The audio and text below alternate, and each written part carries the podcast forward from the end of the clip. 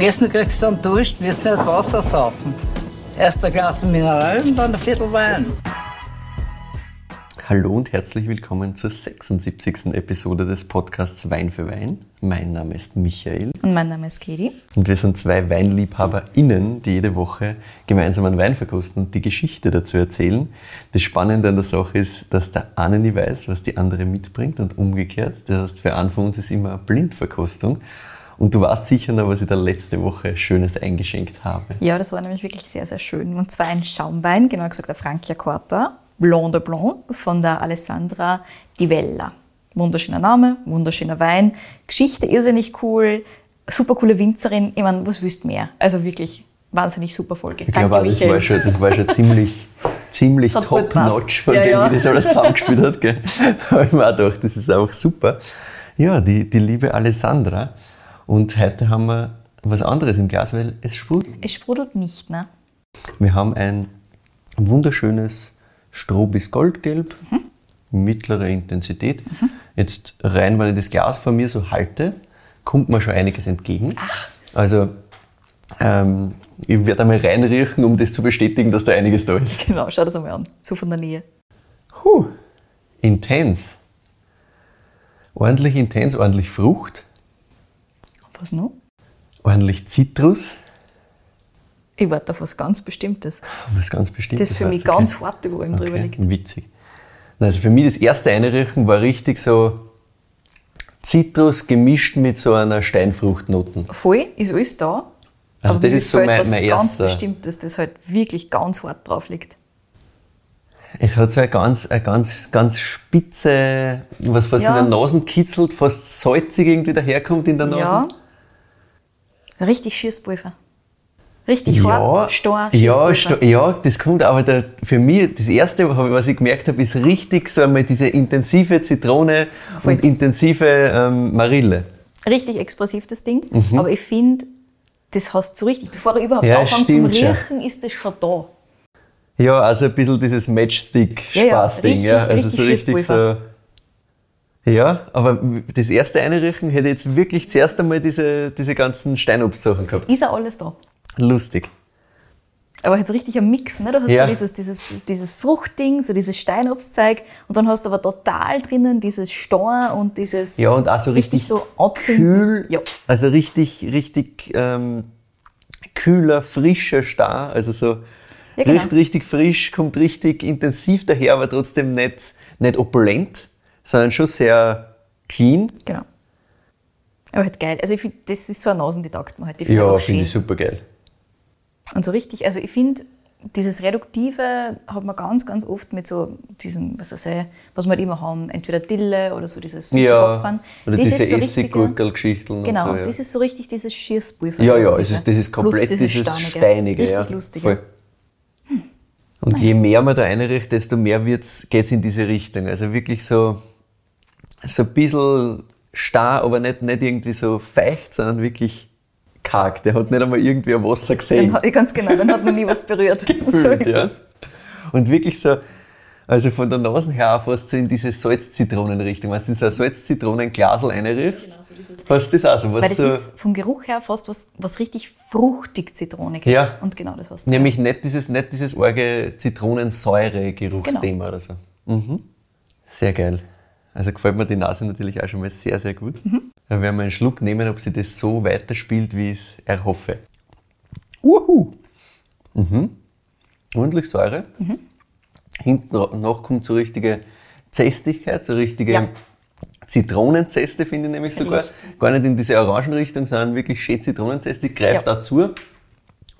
Schön, ein bisschen Gerbstoff, nicht viel. Genau. Wunderschön, ordentlich Säure. Um Gaumen spült das wieder wunderschön genau das, was die Nasen da gibt. Ganz genau. Also ich Also, finde, da, sind, da gibt es fast keinen harmonisch. Unterschied zwischen Ja. Nase und Ich finde auch, also da bin ich wieder bei der Steinfrucht, bin wieder bei diesen Zitronentönen quasi drinnen. ganz genau. Und so dieses leicht karge, steinige. Das Genau. drinnen nicht so intensiv, aber es begleitet das Ganze schön. Das ist gar nicht so arg, finde ich auch, weil das, das spürst halt auch sofort mit, weil es halt so einen schönen Zug hat. genau. So ein bisschen salzig im Abgang. Mhm. Ja. Schön. Ja, sehr schön. Und dieses, ja, dieses Salz-Zitrone bleibt im Abgang auch wieder. Voll. Und Sehr find- schönes Thema, liebe ich natürlich. Ja, ja, das stört uns nicht. Und ich finde, das ist halt wirklich so ein schönes, rundes Bild. Ja, Insgesamt steht top da. Es ist auch sehr schön, weil es trotzdem sehr gaumenfüllend ist. Es ist, be bewegt Genau. sich sofort überall hin. Du hast da einen, einen, einen leicht belegt alles, jetzt Mhm. nicht schmelzig, aber das ist überall präsent. Genau. Sehr, sehr schön. Gerbstoff dann bleibt da so ein bisschen, aber nicht so Bleibt so ein bisschen und dann geht es immer mehr in diese Zitronenrichtung. Dann kommt eben dieses, dieses Zästige, das nochmal zugreift schön. Und dann hinterher bleibt eben mehr, wie du gesagt hast, diese Salzigkeit. Genau. Weil ich finde, so zwischendurch poppt dieses Zästige schon sehr intensiv auf Voll. einmal. Aber, Aber nicht störend, Salz. sondern sehr, sehr angenehm, weil, es nochmal einen geilen Kick bringt Ja, genau. fast. Also das Sehr ist schön. so ein Wein, den trinkst du, um wach zu werden und nicht Ja. einzuschlafen. Und das wirkt auch vom Alkohol her sehr leicht eigentlich. Weiß nicht, was hat das? So, 11, glaub ich- 5, 12? Ich sage, glaube ich, 12 oder 12,5. 12, 5 sogar, okay. Ich muss schauen. Ja, wirkt, wirkt auf jeden Fall so super, ja, wachmachend, muntermachend. Genau. Finde ich gut. Passt ich gerade nachschauen, wie viel er hat? Let me check. 12,5. 12,5, okay. 12,5. Na, hätte ich am, hätte ich am 11,5, 12 auch gegeben. Ja. Mhm. Super angenehm, also wunderschön eingebunden, merkst gar nicht. Ja. Einfach Rind natürlich, also das, das Trinkfreude Rind, Ja, genau. ohne Ende. Komplett. Ich finde in der Nase hast du da so ein bisschen eine Kräutrigkeit. Mhm. Aber die kommt jetzt langsam mehr. Das kommt Die jetzt, war am ja. Anfang gar nicht so intensiv, yes. Und das ist eben sowas, da wird halt die Flasche leer, ohne irgendein Problem. Sofort, ja. Hm. Weil es auch durch dieses Salzige und durch das bisschen Gerbstoff regt es halt Speichelfluss an ohne Ende. Voll. Also, da brauchst du halt wahrscheinlich jetzt zwei Flaschen. Es wird sehr Guter schnell. Tipp. Mhm. Super. Na, sehr schönes Ding. Aber wieder mal meine Frage, wohin? Also, Rebsorte schreit klar, halt wieder genau. nach Riesling, klar. Richtig? Aber wohin? Weil jetzt waren wir das letzte Mal schon bei Grabenwerkstatt, wo, okay. Hast so du Tipp, es bisschen- ist nicht Grabenwerkstatt? naja, das ist, das ist klar. Aber sind wir in Österreich? Nein, wir sind nicht in Österreich. Nein, das ist schon Deutschland. Das ist Deutschland. Ja, okay. Na gut, dann bin ich eh aufgeschmissen, weil da kenne ich mich halt an Steiner aus. Es war Muss nicht also hundertprozentig einfach zu erkennen für Okay. das, wo es hingehört. Aber ja, wie gesagt, ich hätte das letzte Jahr schon eher in Richtung, das geht sich fast nicht aus für mich in Ja, Österreich. Das geht sich halt dann auch mit dem ganzen, dieser ganzen Reduktion dann nicht mehr aus, mit dem Steinigen. Das ist dann Mhm. halt schon wirklich sehr, sehr schwierig, vor allem nachdem wir alle, die so ein bisschen in so eine Richtung gehen, halt schon abgehakt haben gefühlt. Yes. Ja, sehr cool. Woher? Das da kommt aus der Pfalz. Wirklich? Mhm. Schön. Ja, indeed. Und es war ein Tipp, und zwar ein Hörertipp. Ich habe gesagt, ich arbeite jetzt alles ab. Super. Ich bin jetzt fleißig. Und über den habe ich mich persönlich sehr gefreut, über diesen Tipp, muss ich Mhm. dazu sagen. Magst du ein bisschen was hören dazu, Michael? Na bitte, also ich Wunderbar. mag alles hören, nicht nur ein bisschen was. Der Tipp kommt vom lieben Gerd. Der hat mir eine sehr spezifische Empfehlung gegeben. Mhm. Und zwar, und die hat mir extrem gut gefallen. Ja. Und zwar hat er gesagt, Weingut Rings aus der Pfalz und Harings, okay. Ja, ja. Und ich zitiere. Er hat gesagt, es wäre einfach, jetzt das große Gewächs Riesling Saumagen oder das große Gewächs Pinot Felsenberg zu empfehlen. Ja. Aber er findet, dass der Ortswein Kaltstadt Riesling vom Kalk oder auch der Kaltstadter Spät, äh, Spätburgunder vom Kalk extrem spannend sind, weil da das Preis-Leistungs-Verhältnis top ist. Und das, mein Freund, ist ein Ortswein. Fein, schönes Ding. Ja. Und das kostet dann wahrscheinlich in Deutschland irgendwelche 13 Euro oder so. Nein, ein bisschen mehr kostet natürlich Okay. schon. Ich glaube, ab Hof kostet 15, hat der Gerd gemeint. Ja, okay. Und bei Lobenbergs findet man es halt ab 20. Und Okay. ich meine, das ist halt preis-leistungstechnisch Nee, ist ein Wahnsinn. ja. göttlich. Absolut. Und ich habe diesen Tipp von Gerd total cool gefunden, weil Ja. er absolut recht hat. Wir haben ganz oft irgendwelche Top-Lagen oder irgendwelche super Natürlich. speziellen Sachen. Und das da ist halt wirklich preis-leistungstechnisch wunderbar. Das kann gut mithalten mit, mit guten Lagen, ohne irgendwelche Natürlich. Probleme. Ja. Ist geil zum Trinken, rinnt extrem und zeigt halt einfach, wenn ein Weingut sich wirklich von vorne bis hinten mit seinen Weinen auseinandersetzt, dann kommen richtig schöne Sachen auch beim Einstieg aus oder beim Mittelpreissegment quasi. Eh, das ist ja auch was, was wir immer wieder betonen, dass uns das halt taugt, wenn du Weingüter hast, wo nicht nur dann halt der Top-Wein leibend ist und Genau. alles andere schwierig, haben wir ja eigentlich auch fast nie, Ja. weil wir sehr Wert darauf legen, dass wir das dann Weil durchverkosten. alles verkosten, ganz weil genau. das finde ich halt dann wirklich leibend, wenn ich sage, okay, passt, von dem Weingut kannst du wirklich alles mit heimnehmen. Mhm. Vielleicht schmeckt dann nicht jeder Wein gleich, vielleicht taugt dann was mehr, was weniger, Genau. alles gut. Aber grundsätzlich mag ich das halt, wenn diese Qualität von Basis bis ganz oben halt geil ist. Ja, voll. Und das ist halt da einfach. Mhm. hundertprozentig gegeben. Also ich habe mir wirklich die Basis-Basisweine besorgt, also wirklich die Gutsweine. Ja. Und die sind schon super, super cool. Aber natürlich habe ich da den Tipp vom Gerd mitnehmen Naja, müssen im sicher. Podcast. Das ist ja der geil. Ja, ich meine, bitte. ich habe mir gedacht, das wird dir schon gefallen da. ja, ja. Und weil wir jetzt ganz kurz so um das Thema ähm, GG, also großes Gewächs, gesprochen haben, nur ganz kurz das Drop jetzt einmal geschwind, damit wir es wieder erledigt haben in dieser Folge, weil ich glaube, du hast das schon mal gehabt, wie wir damals die Lemberger besprochen Ja, haben, vom Weingut, aber- ich glaube Aldinger war das. gell? Aldinger war das, na klar. Genau. Ähm, aber nur mal, falls irgendwer diese Folge nicht gehört hat oder gerade in Österreich beschäftigt man sich nicht so viel im Normalfall damit, wenn man eher im Einstiegsbereich ist. Das ist im Prinzip die höchste Klassifikationsstufe vom VDP, also vom Verband Deutscher Prädikatsweingüter, für trockene Weine, muss man dazu sagen. Das österreichische Äquivalent dazu war halt ÖTW erste Lage. Also es sind im Prinzip die Top-Lagen, die Top-Weine der jeweiligen Weingüter. Und dann gibt es halt Abstufungen. Gutswein ist im Normalfall der absolute Einstieg und dann gibt es im Normalfall die Ortsweine. Und das ist eben so ein Ortswein. Und das ist beim Weingut Rings, wo wir ja heute sind, quasi wie bei den äh, Burgunder-Rebsorten der zweite Wein oder im Bordeaux der zweite Wein quasi. Und genauso behandeln sie auch. Jetzt wieder nachher natürlich noch ein bisschen mehr über den Yes. Wein im Speziellen. Aber jetzt widmen wir uns einmal dem Weingut und damit den Brüdern Rings. Sehr und schön. zwar Steffen und Andi. Weil das, so, so weit geht mein Knowledge über Rings. Genau, dass es den Steffen und den Andi gibt. So quasi, ja. Also, sagt mir, was kenne ich, Yes. poppt immer wieder mal wo auf. That's it. Also ich kann dir nur sagen, es poppt natürlich zu guter Recht überall Ja, auf. ja, das habe ich mir schon gedacht. Also, ich habe nicht mehr gesehen, wo es aufpoppt. Ja, ganz genau. Also Stefan und Andi waren es nämlich, die die Entwicklung vom landwirtschaftlichen Gemischtbetrieb der Eltern hin zum Weingut angestoßen haben. Und schon bei den Eltern hat es neben dem Obst auch Fasswein gegeben, aber eben nur Fasswein. Abgefüllt worden ist da nichts. Und es waren rund 10 Hektar Wein und rund 10 Hektar Obstbau. Also ziemlich genau gleich aufteilt.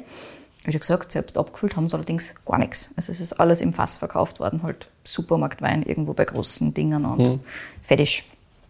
Und geändert hat sich das erst mit dem ersten Jahrgang vom Steffen 2001. Der Steffen hat einfach keine Lust auf Mischlandwirtschaft gehabt und hat deswegen angefangen, den Betrieb neu auszurichten. Hat vorher eine Winzerlehre gemacht, also wirklich eine Ausbildung zum Winzer gemacht und hat dann komplett neu ausgerichtet und das wirklich mit aller Konsequenz. Er hat das Weingut erstens einmal offiziell gegründet und im Zuge dessen dann auch wirklich angefangen, Weinberge zu kaufen, zu tauschen, zu verkaufen. Und wann immer möglich hat er sich ja die besten Stücke und Lagen in Kaltstadt einerseits und andererseits in Umstein gesichert, entweder gekauft oder gepachtet oder eben getauscht. Holzfässer hat er sich angeschafft. Und den Ertrag hat er natürlich auch runtergefahren, sehr zum Leidwesen von den Eltern. Das war so ein bisschen ein, ein Diskussionsthema Diskussion, dann ja. immer mal wieder. Klar, wenn du gewohnt bist, dass halt Menge zählt, weil du Na das liefern sicher. musst und dann fängt der Bauer, dass er ihn, also die, die Menge komplett runterdreht. Das ist natürlich Ja, nicht ganz einfach, aber Haben wir eh schon gehört mit weggehauen wird nichts quasi Ja, und so. genau. Da, da gibt es dann schon die Diskussionen, das gibt es ja nicht, warum nimmst du das nicht? und wieso so. schneidest du das over, was soll Mhm. denn das? Genau. Genau diese Diskussion haben wir da eben auch gehabt am Anfang. Classics. Den jüngeren Bruder, den Andi, hat sich übrigens auch immer schon zum Weinbau hinzogen.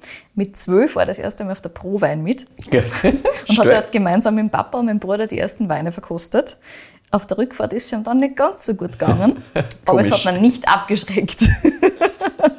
er und der Steffen haben sich immer sehr gut verstanden und irgendwie war es schon immer klar, dass die zwei das Weingut gemeinsam führen wollen, also wirklich gemeinsam übernehmen und Cool. gemeinsam führen.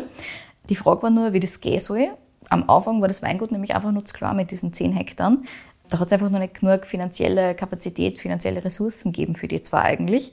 Und das hat dann der Papa so ein bisschen austragen müssen. Der wollte nämlich eigentlich die ganze Landwirtschaft samt Wein verkaufen und sie ein paar schöne Jahre machen in der Pension. Und der Andi und der Steffen haben wir dann so ein bisschen drauf gedrängt, dass sie doch ein Weingut draus machen. Also hat der nicht auskennen. Hat die Pension ein bisschen anders vorgestellt, als das, wie es dann tatsächlich war. Aber ich glaube, am Schluss hat das ganz gut passt und Ich glaube, trotzdem. wenn das rauskommt, passt schon. Und diese 10 Hektar, die es gehabt haben, die waren auch nicht unbedingt mit diesen spannenden Rebsorten bepflanzt, die man jetzt aktuell im Weingut hat.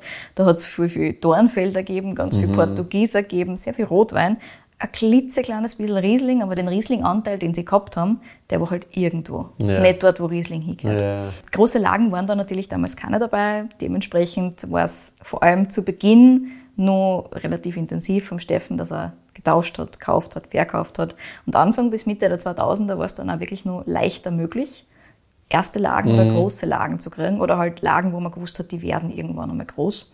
Für einen halbwegs passablen Preis. Da war der Markt noch ein bisschen ruhiger, hat der Andi gemeint. Mit dem habe ich übrigens telefoniert. Ja. Deswegen referenziere ich ihn mehr. Und dann hat gesagt, das Lagen, die heute über 50 Euro pro Quadratmeter kosten, damals halt bei 16 Euro oder sowas in der Richtung waren. Ja, okay. Deshalb mehr als das Dreifache, das gespürst halt ordentlich. Ja, es ist sicher. jetzt nicht Burgund, aber es ist halt hart. Ja. Es geht halt nicht mehr einfach so, Nein. dass du sagst, okay, ich Du will jetzt da ja. Zwei, drei Sachen haben, die besser platziert sind, mit denen ich wirklich super arbeiten kann. Genau, beziehungsweise die richtig spannenden Sachen geben es dann immer her, die Leute. Das ist ganz einfach. Ja, Logisch. spannend ist übrigens auch, dass der Steffen damals, ähm, Anfang der 2000er, eher mit Rot als mit Weißwein angefangen hat. Okay. Mhm. Einfach weil es mehr da war oder weil es ihn mehr interessiert hat? Er hat geschaut, dass er die ganzen Dornfelder und Portugieser Sachen los wird. Aber es war so, dass er in den sehr warmen Lagen in Fransheim bei seinen Eltern, also da rund um um, war quasi ihr Weingut. Sie haben also auf Karlstadt draufgeschaut, aber nicht in Karlstadt selber das Weingut gehabt. Ähm, und in Fransheim ist es so ein bisschen, ja, so ein bisschen wärmer eigentlich, also vom Klima her tatsächlich ein bisschen anders, ähm, weil du dann ein bisschen weiter weg bist von dem großen, riesengroßen Wald. Und dort haben sie in den 90er Jahren, also Mitte der 90er, schon Cabernet Sauvignon, Cabernet Franc und Merlot gepflanzt. Oh. In der Pfalz, im Mittelhart. Okay. Mhm. Und spannenderweise hat das funktioniert. Also das, das war sowas, in, ein Teil der Geschichte, wo ich sage, aha, okay, da schaust du jetzt zurück und lachst drüber. Ja, nein, nein. in diesem Fall eben Okay. nicht. Super spannend. Spannend. Die waren nämlich Grundlage dann für die ersten Weine vom Kreuz. Und das ist im Prinzip einer der Weine, die den Steffen damals und natürlich den Andi so ein bisschen mit total gepusht haben. Ganz, ganz spannend. Also so Okay. richtige Bordeaux-Cuvée. Die war halt wirklich einer der ersten, nennen wir es ernsten Weine, die der Stefan gemacht hat. Also einer der ersten Kreationen, die der Stefan gemacht hat. Er hat vorher auch schon Wein gemacht, aber das war 2004, wo er das erste Mal sowas rausgebracht hat. Und die Geschichte dazu ist die, das Ding ist natürlich ein Kind seiner Zeit.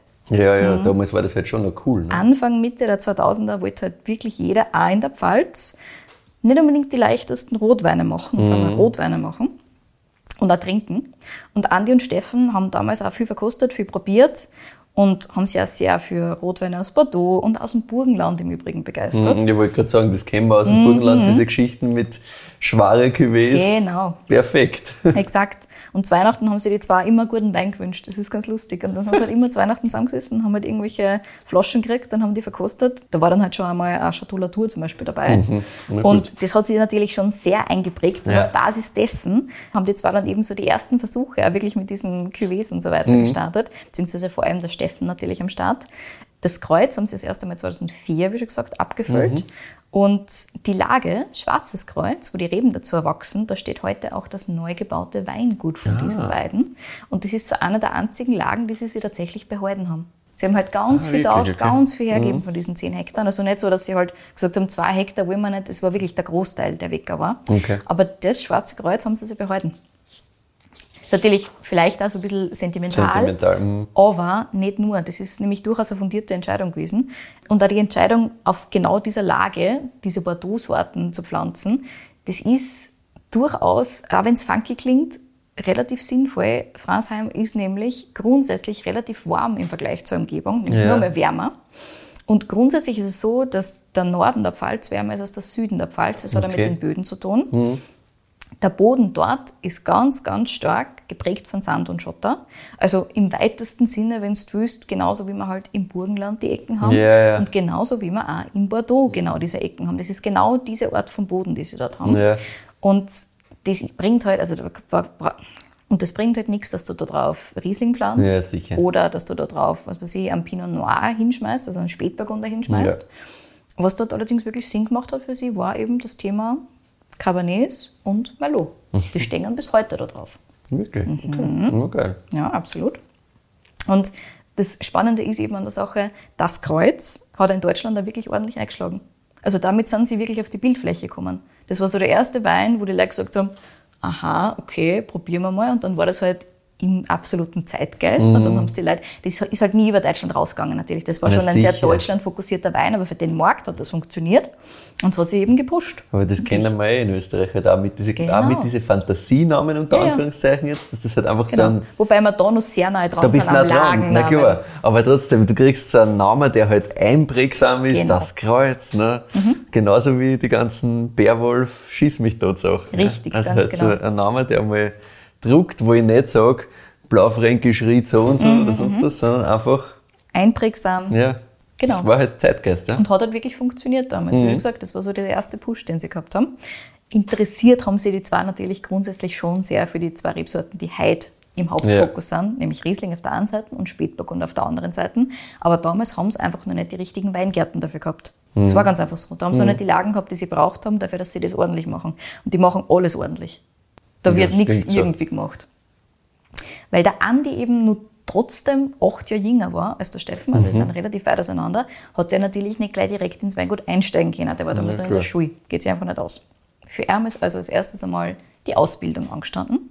Und der Papa Rings wollte ursprünglich eigentlich, dass zumindest der Andi was anderes macht, also Speditionskaufmann zum Beispiel, weil er so ein bisschen besorgt war, ob das mit dem eh wird. alles funktioniert und ob sich das auch für beide Söhne ausgeht, was natürlich legitim ist. Ist Damals war das noch nicht so vollkommen groß. legitim. Und vor allem dann auch für zwei Familien, ne? Papa Rings denkt halt weiter. Ja, plus muss man halt auch heute sagen, das haben wir auch schon öfters gehört, Ja, ja. so für zwei Familien, so dass sich leicht. das ausgeht. Genau. Puh, nicht so easy. Absolut, ja. Und der Andi hat gemeint, er hat sich zwar bewerben müssen als Speditionskaufmann, aber er hat sich so deppert angestellt, dass er den Ausbildungsplatz dann eh nicht gekriegt hat. Absichtlich. So gut. Ein bisschen manipulieren geht schon. Nur ein kleines bisschen. Also ist es dann trotzdem zu einem Weingut zur Winzerlehre gegangen. Ups. Zwei Jahre lang war der Andi dann am Weingut Wagner Stempel in Rheinhessen. Es war damals ebenfalls ein Familienbetrieb, auch von einer gemischten Landwirtschaft rüber zu einem Weingut gegangen. Das hat ihm einfach gedacht, dass das ähnlich war, Ja, dass er klar. sich so ein bisschen wiederfinden hat können in diesem Weingut. Und hat die halt sehr progressiv und spannende Sachen, immer ein Eiches ausprobiert. Das hat ihm halt einfach taugt. Und von dort hat er sich halt definitiv eine verstärkte Leidenschaft für den Riesling geholt. Rheinhessen ist halt trotzdem Ja, Rieslingland. klar.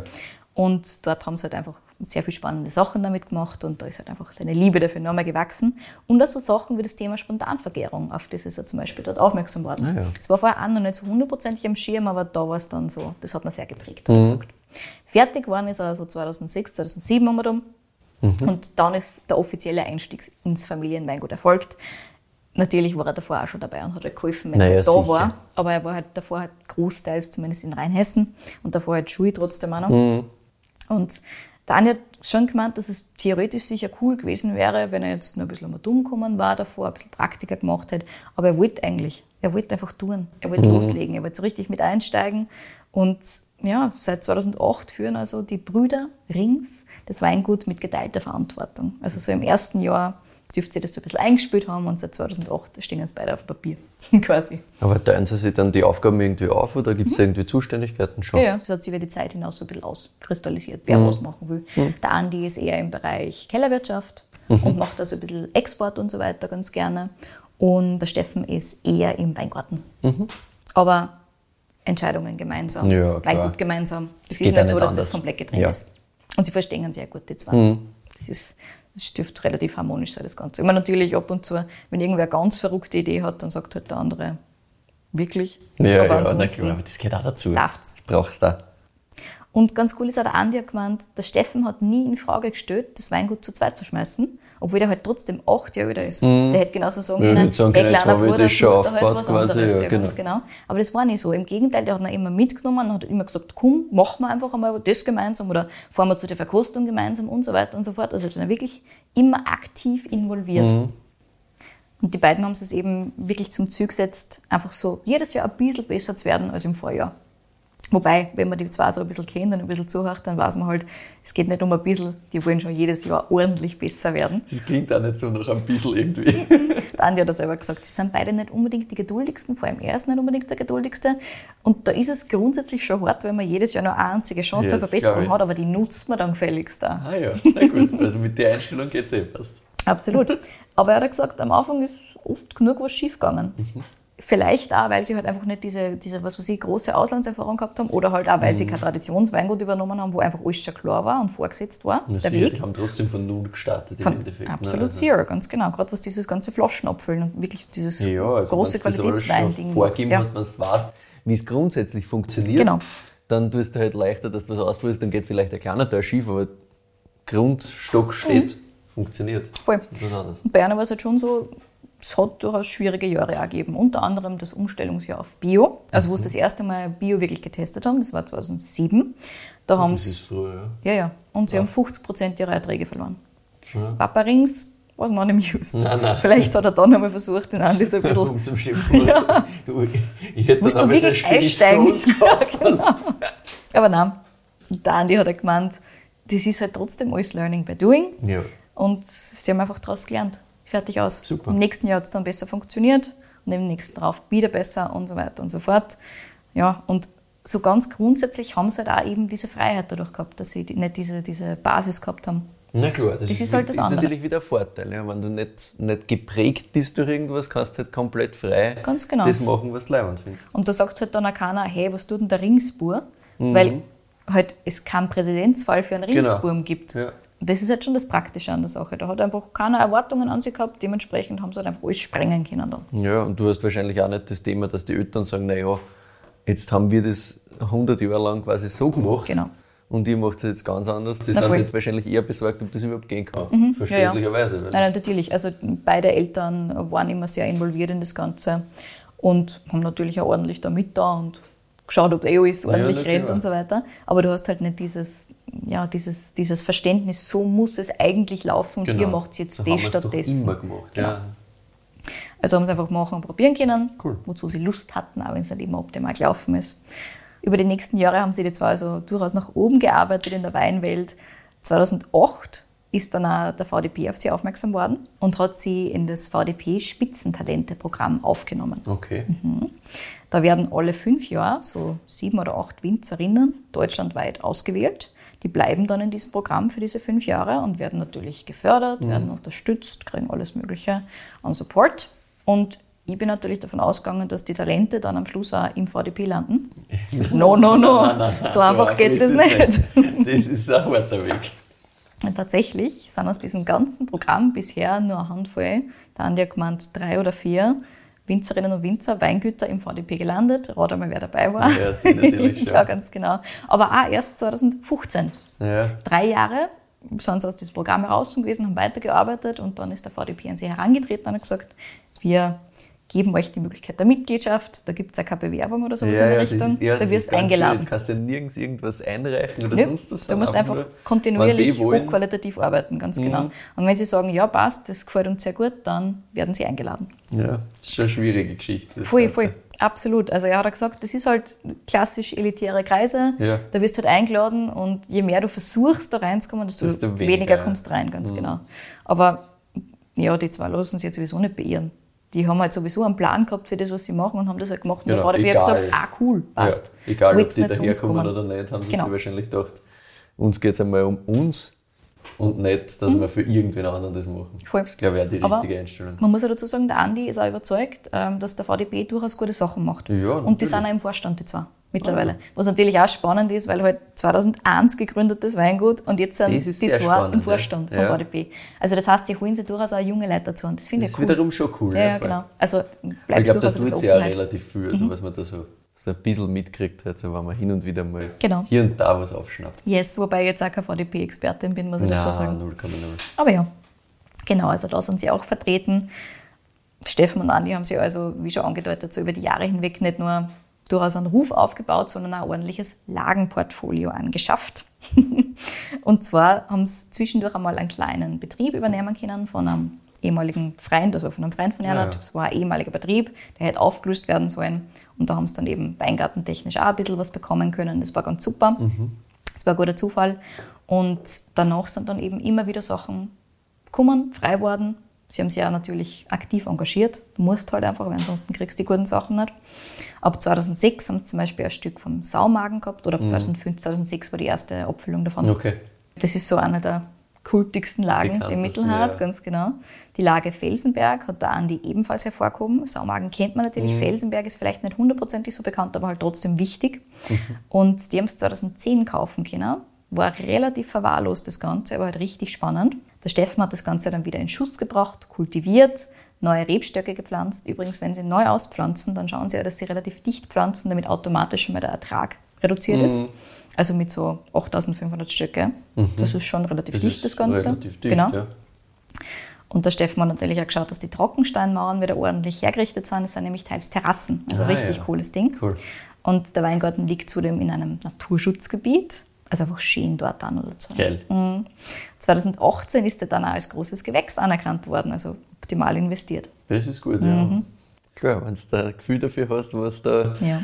gehen kann und was, was werden könnte, weil es halt einfach eine geile Lage Voll. ist. Nice. Da beim Felsenberg haben sie übrigens Pinot Noir, auf den eben auch der Gerd hingewiesen hat, als man kann natürlich das nehmen, das ist Na sowieso klar. geil. Ja. Und am Saumagen haben die zwar sowohl Riesling als auch Spätburgunder. Ah ja. Da gibt es allerdings auch Teile von ihren spannendsten Lagen, also nicht am Saumagen, aber generell immer wieder, die halt aktuell nur mit Rebsorten bepflanzt sind, die halt nicht hundertprozentig passen für sie, einfach weil es halt entweder nicht am Boden passen oder weil halt da einfach ein Riesling oder ein Spätburgunder besser passen würde. Ja. Also zum Beispiel haben es an manchen Stellen nur Sauvignon Blanc oder auch Weißburgunder und statt ein Weißburgunder wäre ihnen halt lieber, ein Pinot Noir dort wäre. Ja. Das heißt, es wird noch ein bisschen daran gearbeitet und manche Sachen werden eben neu ausgepflanzt. Aber ja, das ändert sich jetzt einfach sukzessive und da haben sie auch keinen riesen Stress dabei. Heute gibt es am Weingut Rings jedenfalls jeweils 28% Riesling und 28% Spätburgunder, wenn du es aufs Ganze siehst. Ganz genau gleich aufgeteilt und der Fokus liegt auch wirklich auf diesen beiden Rebsorten eins zu eins. Da gibt es überhaupt keine Bevorzugung. Der Andi hat gemeint, es ist auch wirklich eine richtig coole Herausforderung, dass er beiden Rebsorten so gut wie möglich gerecht wird. Und sein sportlicher Ehrgeiz, quote unquote, lässt ihn dann natürlich nicht ruhen. Nee. Also er taugt einfach, dass er sich da auf beides so fokussieren kann und dass er beides so gut funktioniert bei einer. Aber das heißt, es sind trotzdem noch was 44 Prozent andere Rebsorten da, also doch viel. Ja, ganz auch genau. Hm, spannend. Und das muss halt ein bisschen geändert werden. Ich meine, natürlich, das Schwarze Kreuz, also diesen Weingarten, den behalten sie sich Ja, genauso, wie er ist. Eben auch, weil er Kultwein ist. Es ist natürlich auch kein Riesending, aber es ist halt trotzdem so ein bisschen ihr, ihr drittes Standbein. So. Mhm, sicher. Ganz genau. Und das funktioniert nach wie vor. Und wie schon gesagt, auch weil er dort ähm, das Weingut jetzt steht, das Neue und so Okay. weiter und so fort, das behalten sie sich auf jeden Fall.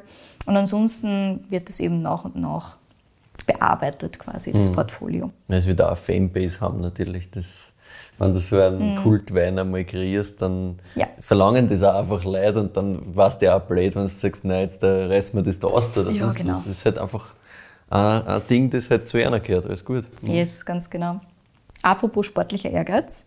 Trotz der wüden ersten Jahre der biologischen Bewirtschaftung haben sie da Steffen und Andi natürlich auch nicht wirklich das Ganze ausreden lassen. Anfangs war es finanziell gar nicht so leicht, sie zertifizieren zu lassen, haben sie gesagt. Aber das haben sie dann einfach 2014 nachgeholt und einfach seitdem, also zwischen 2008 und 2014 haben sie einfach so biologisch gearbeitet und dann haben sie sich halt zertifizieren lassen, wie es leichter gegangen ist. Und aus dem Biodynamischen haben sie sich so ein paar Aspekte rausgeschnappt, die ihnen besonders gut gefallen haben. Zum Beispiel das Thema Kompostwirtschaft, das hat ihnen recht taugt. Und der Andi hat gesagt, was funktioniert, wird gemacht, der Rest halt nicht. Punkt. Sehr gut, sehr pragmatisch. Yes. Macht immer Sinn. Ja, absolut. Und ja, ansonsten im Weingarten und im Keller wird so viel wie möglich per Hand gemacht, natürlich Hand geerntet und so weiter und so fort. Schonende Verarbeitung, ganz wichtig, bestes Traubenmaterial, ganz wichtig. Eh klar, mein Herz aus, also generell. Klar. Spannend für mich war, im Schnitt haben sie wirklich nur 40 Hektoliter Ertrag. Nichts. Das ist nichts, 40 ja. Hektoliter, das ist aber überhaupt nichts. Das liegt zum einen an den sehr kargen Böden. Also sie haben wirklich, wirklich, wirklich da teilweise kaum irgendwelche Erdschichten drauf oder sowas in der Richtung, sondern das Storn. Und dann wurzeln sie das halt irgendwie zwischen rein. Und dann natürlich auch bewusste Ertragsreduzierung gehört natürlich dazu. Und sie schauen auch, dass es ordentlich begrünt ist. Auch das zirkt natürlich so ein bisschen Stoff ab von der äh, Rebe selber und verteilt es halt so ein bisschen um und um. Und ja, insgesamt passt es aber für sie wunderbar, so wie sie es jetzt machen. Im Keller gibt es keine Schönung, nur Spontanvergärung, wie es der Andi eben mitgebracht hat. Und sonst wird der Wein einfach in Ruhe gelassen Ja. und tut halt, was er tut und fertig. Mittlerweile sind aus diesen 10 Hektar Weingarten übrigens ganze 39 worden. Mhm. Also jetzt hast du ordentlich Fläche. Dementsprechend ist halt irgendwann dieses alte Betriebsgebäude auch zu klein worden. Klassiker. Ich meine, klar, du hast halt trotzdem, also das war gar nicht so klar, sie sind relativ lang damit ausgekommen, weil es halt trotzdem vorher diese 10 Hektar Wein gegeben hat und 10 Hektar Obstbau. Wirtschaft, Genau. ja, du brauchst sowieso ein bisschen Platz dafür, aber 39 Hektar ist halt, da brauchst du einfach mehr Platz. ja. Und so haben sie die zwei entschieden, von 2017 auf 2018 ein neues Weingut zu bauen, mit genug Platz in die Freinsheimer Weinlage Schwarzes Kreuz, wie schon erzählt. Und das ist halt schon schön, weil es ist halt genau dort, wo der Steffen irgendwann einmal angefangen hat. Naja, sicher, das ist schon geil. Die Und das- Geschichte ist super. Voll. Und das Gebäude ist auch richtig cool. Ich füge natürlich wieder ein paar Fotos in den Blogpost ein, aber ein paar von den coolen Sachen sieht man gar nicht von außen. Der größte Teil des Kellers ist nämlich unter den Hügel eingraben in die Erde. Natürliche Kühlung, du brauchst keine Klimaanlage. Cool, ne? Gescheit? Mhm. Und es ist gar kein so arger Hügel. Also sie haben wirklich graben müssen. Ah ja. Aber das funktioniert natürlich super für sie. Und sie haben natürlich auch Photovoltaikanlagen gemacht, Regenwasseranlagen, also so große Zisternen eingraben, wo dann, ich glaube, 60.000 Liter Wasser oder so Ah, in ja. Richtung gelagert Stark. werden können und halt verbraucht werden können, für wenn sie irgendwo bewässern müssen oder Mhm. so. Also wirklich komplett durchdacht, das ist halt richtig cool. Da haben sie wirklich die Chance genutzt und gesagt, so passt, machen wir ordentlich. Und trotz der Größe ist das Weingut auch heute nur ein richtiges Familienweingut. Untereinander, das habe ich vorher schon kurz erwähnt, haben sie der Steffen und der Andi eine ziemlich optimale Aufteilung für sich selber ausgemacht. Vieles machen sie gemeinsam, aber grundsätzlich ist der Steffen mehr im Weingarten und der Andi halt ein bisschen mehr im Keller. Und mittlerweile ist auch die Schwester von Andi und Steffen im Weingut. Die kümmert sich jetzt um das Thema Kommunikation und auch um den stetig wachsenden Export. Dazu komme ich nachher gleich noch mit im brav. Und die Frau vom Steffen ist auch mit dabei, die sorgt dafür, dass die Zahlen stimmen und unterstützt genau beim Personalmanagement und bei der Buchhaltung eben auch. Und bei biologisch bewirtschafteten 39 Hektar Weingarten brauchst du immer einiges an Leid. Also Ja, das sicher. ist durchaus Arbeit, vor allem wenn du halt du halt ganz viel Hand Hand. Mhm. machst, ganz genau. Viel Hand, das ist Ja. exactly it. Und beim Thema Export habe ich natürlich auch nochmal eingrätschen müssen und nachfragen Ja, müssen. sicher. Und das war auch sehr spannend für mich. Heute werden rund 30 Prozent exportiert. Also Mhm. da hat die Schwester durchaus ordentlich gepusht. Nur vor ein paar Jahren waren es 5 Prozent. Wirklich. Und da reden wir von vor drei, vier Jahren. Ja, ja. Das ist ganz arg. Spannend. Ein Großteil der Weine ist eben in Deutschland geblieben. Zum einen, weil natürlich Spätburgunder im Vergleich zum Pinot Noir aus Frankreich jetzt nicht der Riesenexportschlager ja, ist. ja, klar. Das Oder geht in war Deutschland zumindest. halt grundsätzlich einmal besser. Genau, genau. Ich meine, sie schauen da natürlich, dass sie sich das Ganze ein bisschen mehr aufbauen.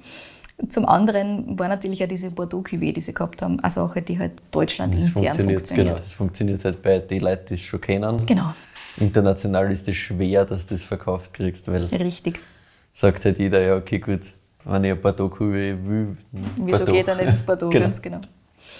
So, und jetzt zum Wein, den wir heute hier im Glas haben. Das ist, wie schon erwähnt, der Riesling Karlstadt vom Kalk 2021. Ortswein, wie vom Gerd vorgeschlagen. Danke Jawohl. lieber Gerd. Da landen die jüngeren Reben aus der großen Gewächslage Saumagen Mhm. und aus der ersten Lage Steinacker. Steinacker ist genau das, wie sie sich anhört, Stor. Ja, ja, gut. Erwartbar, ne?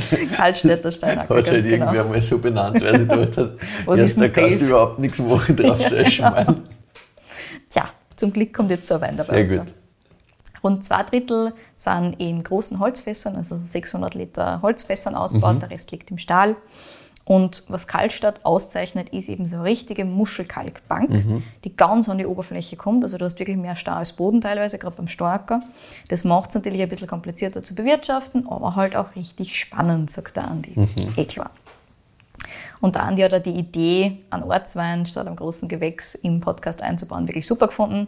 Er hat eben gemeint, das gehört halt auch total zu ihrer Philosophie, ehrlichen Wein zu machen. Und Ja. damit meinen sie auch, dass im Ortswein nichts anderes drin ist als große und erste Lagen. Ja. Nur eben die jüngeren Sachen davon. Ja, sicher. Weil die brauchen halt auch einen Platz. Und da sind sie Klar, super, gut aufgehoben. ja. Und ein Ortswein oder ein Gutswein soll genauso viel Spaß machen, dass man eben dann nur mal mehr Gusto drauf kriegt, entweder das nur mal zu trinken oder halt vielleicht doch was Größeres zu probieren, weil man sich denkt, das ist jetzt schon so geil, Ja. was kommt denn dann noch ist? Und das ist halt genauso ein Wein. Wunderbar. Ganz Ja. genau. Also er sagt auch, wenn man den Einstieg vernachlässigt, vernachlässigt man halt trotzdem mal das ganze Weingut. Ist einfach so. Ja, sicher.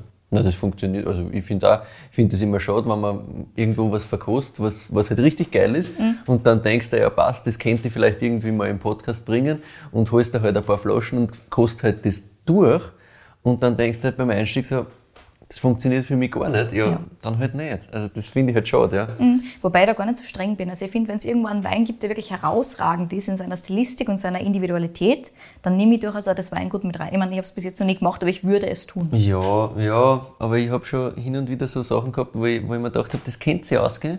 Das ist ganz cool. Also halt, wenn es die Mhm. Gut. komplett umhaut, klar. sagen, aber da muss halt das halt eine so, Ding mega sein. Genau, das, das muss halt so mega sein, dass ich sage, okay, das stelle ich gegen ganz andere, wirklich Genau. geile Sachen und das gewinnt, dann ja. Mhm. Aber so, wenn ich mir denke, uh, das könnte funktionieren, ganz geil, und dann kostet was anderes und das geht sich halt nicht aus, dann ist es halt schade. Ja, ganz genau. Deswegen finde ich es immer cool, Sachen, genau.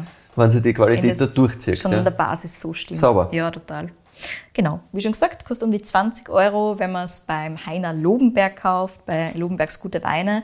Ansonsten sind die Rings Brothers gar nicht so leicht zu finden. Mhm. Sie sind jetzt seit 2022 bei Wagners Weinshop. Ah, ja. Ganz frisch ist es.